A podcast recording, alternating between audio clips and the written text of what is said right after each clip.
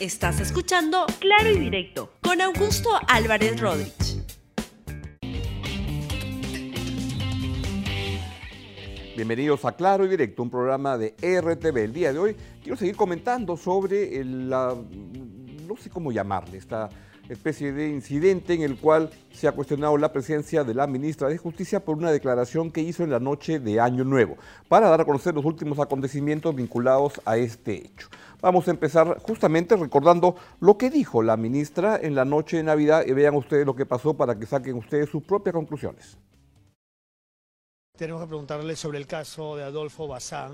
Hoy día la familia de, de, Jessica Tejada, que ha sido enterrada, dicen que la policía sabía y que buscan con estas cortinas de humo para tapar el grave error que han cometido con eh, las víctimas del Agustino. Ay, lamento eh, fastidiarlo, pero en verdad hoy en día y en ese momento estoy en pleno momento de Navidad.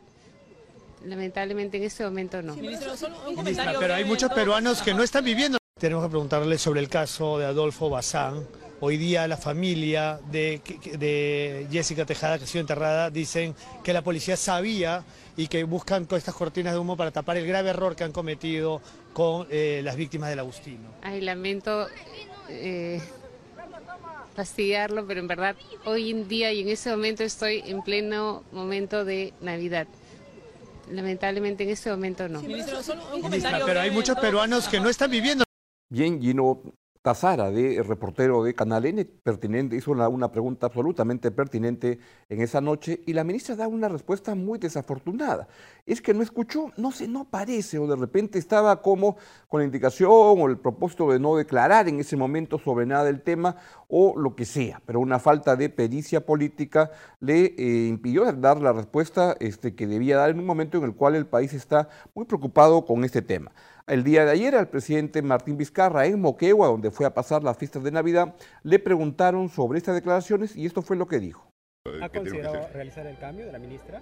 Mire, yo, yo estoy de viaje, he salido, todo eh, acto y, se tiene que evaluar, ¿no? En, todo caso, esperemos, yo estoy retornando a Lima en breves eh, minutos y, vamos eh, a ver el tema específico de estas declaraciones, que obviamente nosotros eh, eh, no las aceptamos, pero como digo, eh, tenemos que ir también a los aspectos de fondo, que es cómo hacemos para que los actos que todos rechazamos como los de feminicidio ya no vuelvan a ocurrir.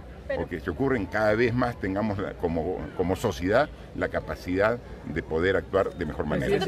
Es cierto, hay que ir al tema de fondo, pero justamente la ministra de Justicia, la señora Ana Teresa Revilla, dio estas declaraciones al diario El Comercio, una entrevista en la que señaló que ella tampoco respaldaba, al igual que el presidente de la República, sus propias declaraciones porque consideró que eran desafortunadas. Escuchen el audio de esta entrevista.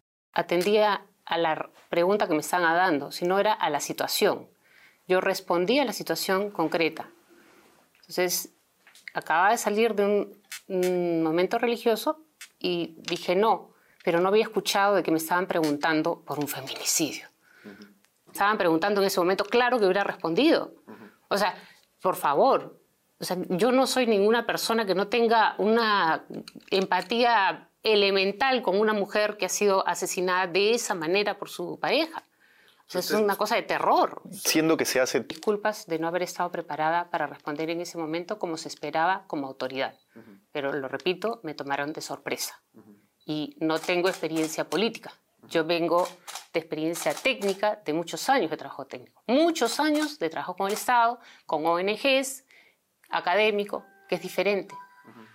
Entonces, Cuando llegara a Lima iba a evaluar la situación y además he dicho que no respaldaba las declaraciones que usted había dado. ¿Cómo lo toma? Yo tampoco respaldo esas declaraciones. O sea, esas declaraciones son desafortunadas, pero yo estoy explicando ahora por qué se dieron. O sea, porque no eran una respuesta a la pregunta que se nos estaba formulando. Pero digamos, ¿usted estaría dispuesta a aceptar que como responsabilidad política por esas declaraciones el presidente le pida su renuncia? Por supuesto. Por supuesto. O sea, yo soy una persona de confianza del presidente. Entonces estoy acá, él tiene que evaluar si vale la pena que siga o que no. ¿Es consciente de que la declaración que usted dio... Cuando me hagan una pregunta, si no la he captado, voy a dar un comentario que no sea distinto al me podría volver a formular la pregunta. O sea, me queda claro que tengo que pedirle que me vuelvan a preguntar, porque se entiende mal, pues.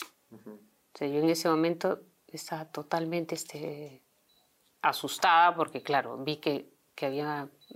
Estaban, por favor, 24 de diciembre a las 8 de la noche después de la misa de Navidad, en un acto oficial que había ido como ministra de Justicia invitada por el arzobispo de Lima. Sí, pero un, un, ministro tiene que responder a este tipo de temas el 24 a las 12 si es necesario. Claro, pero no me lo esperaba, pues, por la inexperiencia política, efectivamente. Es evidente que es una metida de pata. ¿Esta metida de pata lleva a que tenga que ser cesada como ministra de Justicia? Yo la verdad creo que no, que al contrario, debe ser utilizado como esta situación como un elemento más para reforzar la respuesta por parte de la sociedad y del Estado peruano frente a un problema que es gravísimo. Y el problema es tan grave que lo que tenemos es que las últimas cifras dan cuenta que sigue creciendo el número de feminicidios. acaba de conocer la terrible muerte de una señora por parte de su esposo en Tarapoto y que se suma a todo lo que cotidianamente. Hay 163 víctimas de feminicidio en el país en este año 2019 que con todas las campañas que se han hecho, con toda la toma de conciencia que hay en el país, lo que tenemos es que es el peor año en feminicidios en la última década en el Perú. Y uno se pregunta, ¿qué es lo que está pasando? ¿Qué es lo que está fallando? Porque lo que se trata es de cambiar esta situación, pero por más campañas que se hacen, por más este, noticias que se, que se difunden, eh, sigue ocurriendo tanto feminicidio. Ahí está la foto del de el asesino y la foto, y vieron la, la imagen de la, de la señora que fue asesinada este, este, caso fue en el Agustino y ocurre cotidianamente en Tarapoto, en el Agustino, donde ustedes digan el feminicidio, en los casos de asesinato que ya llega a una mujer, como en los casos de maltrato cotidiano ocurren con tanta frecuencia y el Estado tiene que estar mejor preparado para enfrentar estos problemas que suceden en el país cotidianamente.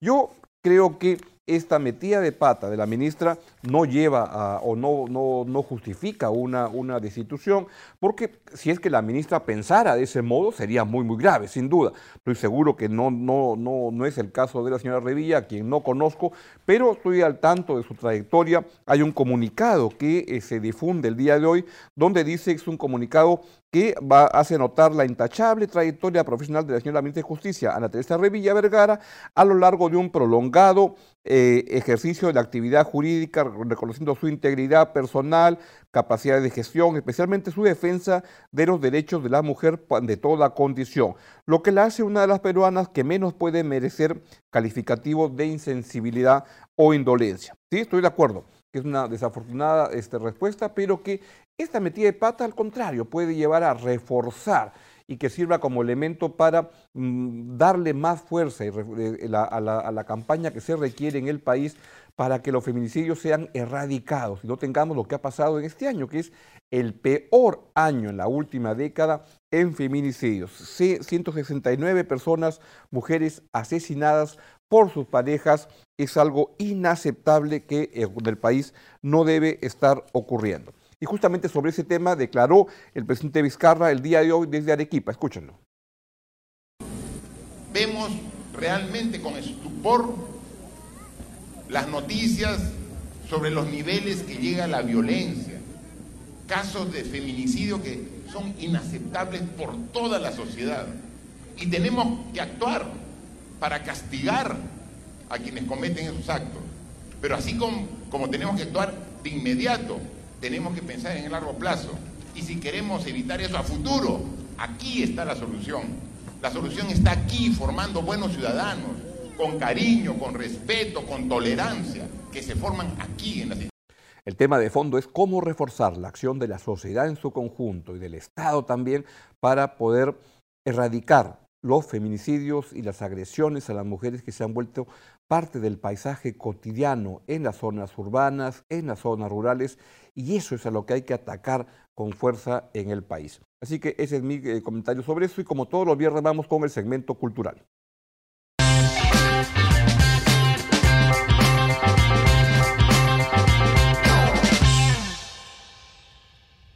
Bien, hay dos cosas que quiero recomendarle esta semana y que son estupendas. Una primera es que me ha llegado la, eh, segunda, el segundo CD del homenaje a Chabuca Granda, que ese sí puedes ponerlo y es uno que se suma a la primera versión en la cual a lo que se trata es, se ha reunido a una colección amplia de cantantes de diversas partes del mundo, incluido el Perú, pero cantantes de reconocido eh, prestigio y trayectoria, como a Joaquín Sabina, como a Kevin Johansen, recuerdo en el primer CD, y acaba de salir el segundo, el segundo que es un ah, CD que este, está ah, producido por Mabela Martínez y Susana Roca Rey, que vuelve a reunir a grandes intérpretes. Ahí está, en el primero estuvieron Kevin Johansen, Soledad, Pedro Guerra, Juan Carlos Baglietto, a Chabuco, Lito Vitale, Javier Lazo, este Jorge Pardo, Nova Lima. Y ahora en el segundo están nada menos que Armando Manzanero,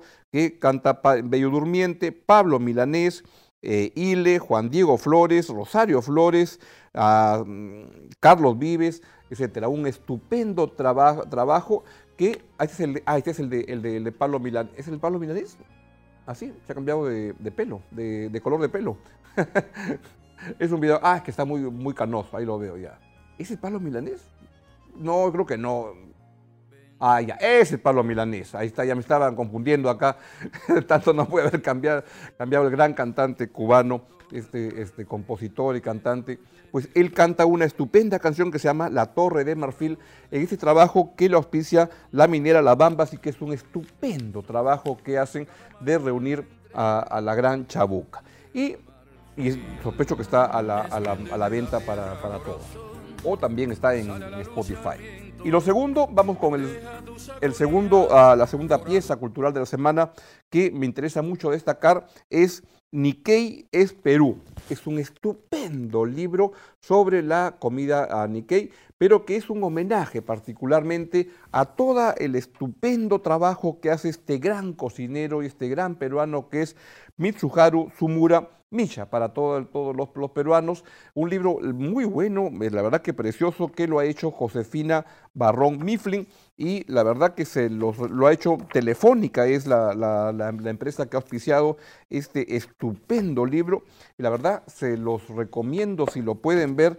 Sospecho que es un poco caro este, el, el libro, y, pero debe estar en la web, lo que sea, pero es un gran, gran trabajo hecho sobre la cocina de, este gran cocinero y este gran, una gran, gran persona es Misha, ahí está, una de las fotos en sus fogones en la cocina de Maido que queda en Miraflores. Bien, y es todo lo que quería decirles sobre la parte cultural.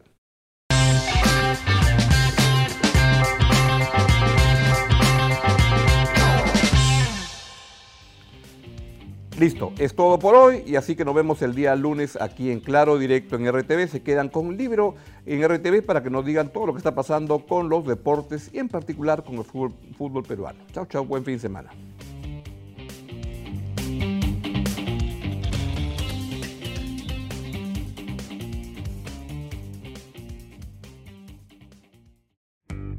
Gracias por escuchar Claro y Directo con Augusto Álvarez Rodríguez. Suscríbete para que disfrutes más contenidos.